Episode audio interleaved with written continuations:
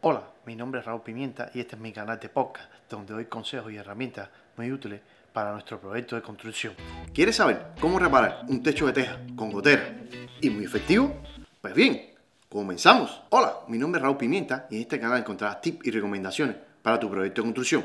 Una vez que hayas comprado una propiedad para venderla o para vivir en ella y a pasar del tiempo ves que como tú no la hiciste nueva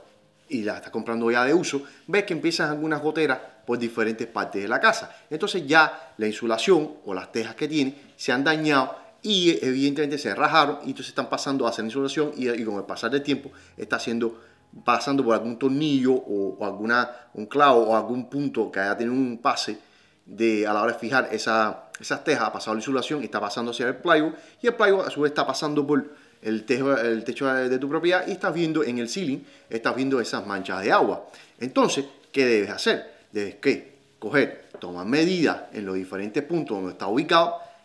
contratar siempre a un especialista del tema que te va a ayudar, pero debes saber dónde está el, en caso del liqueo para que tengas una idea. Dice, bueno, mido por acá, tiene más o menos esta área. Siempre cuando te recomiendo, cuando subas al techo, siempre tenga una gente experimentada que tenga sistema de seguridad y demás y demás, ya que los accidentes siempre pasan. O sea, tienes que tener siempre pendiente esto a la hora de reparar el techo, porque estás exponiéndote a un peligro. Entonces, con un especialista ya tienes una idea de dónde está pasando, dice, mira, está en esta área, él va a ir contigo, va a poder chequear, y entonces una vez que encuentren el área donde está pasando eso, lo que van a hacer es que van a descubrir esa área de teja, si en caso que la teja efectivamente está partida, está dañada, se rompen esa teja, y la van a hacer la van a reparar. Entonces, ¿qué materiales estás utilizando? Desde utilizando una pasta de eh, plástica eh, para techo o, roof repair, se llama, el, también unos galones que venden que tienen eso, traen diferentes medidas, necesitas foam para poder a la hora de poner los puntos de apoyo, necesitas una malla que, que es adherente, que es para reparar, hacer reparaciones de roof, también necesitas silicona o caulking eh, de reparación de techo, ya que puedes encontrarte esta teja, como digo, está rajada o que tiene diferentes grietas y con este tipo de, material de caulking para reparar techo, pues simplemente la teja está pegada, lo que está dañada y la pegas y con una espátula le pasas y ya queda y te un techo que por dice, bueno, tiene un techo que tiene 10, 15 años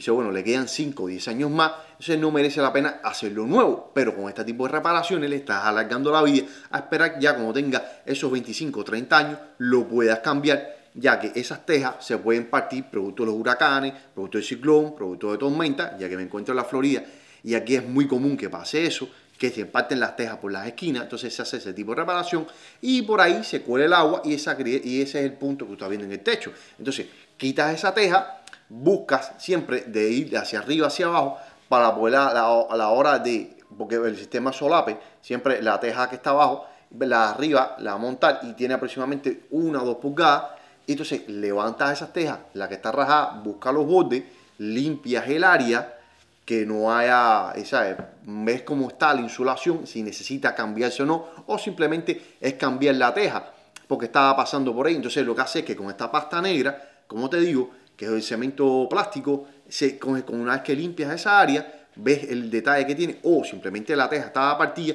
y estaba liquidando su, un hilito, sé, vas a ver que el daño no es severo, entonces echando esta pasta en esa área, limpiando, echando pasta en ella, lo puedes volver a montar entonces una vez que monte con un pedazo de foam o fuego o insolación, le puedes poner en el área esa que estás cubriendo para que evidentemente, ¿sabes? No vaya a hacer un pase ahí más el agua, y entonces puedes entonces poner esa teja hacia atrás que le pones foam de spray en los diferentes puntos y la vuelves a montar. Entonces, muchas veces, ya que en los puntos de cierre puedes utilizar el, cemento, como te digo, cemento con un tinte de color de la teja, se lo une por los bordes para que quede sólida, que va a aguantar, tiene más garantía. Y el foam, este que te hablo, lo puedes echar por uno de, los, de las rendijas o esquinas lo introduces hacia adentro, te va a crear y va a crear, crea como un pegamento y una absorción para que evite que haya movimiento. Entonces se une por la punta y le puedes poner adentro, se queda más, más compacto y sabes que por ahí no va a haber más eh, liqueo en esas partes o, como te decía, en, en las esquinas, que puede ser que el cemento se ha ido en, como las puntas de los caballetes, que te puedes encontrar que el cemento se ha ido en esa área, entonces se quita todo ese cemento, se hace un relleno ahí y se cubre y con la misma ya quedó resuelto. Si te ha gustado este video, por favor dale like, comparte en las redes sociales y seguiré subiendo tips y recomendaciones a tu proyecto de construcción. Por favor, suscríbete a este canal para que estés al tanto de los podcasts que subimos y por favor, seguidme en mis redes sociales. Muchas gracias.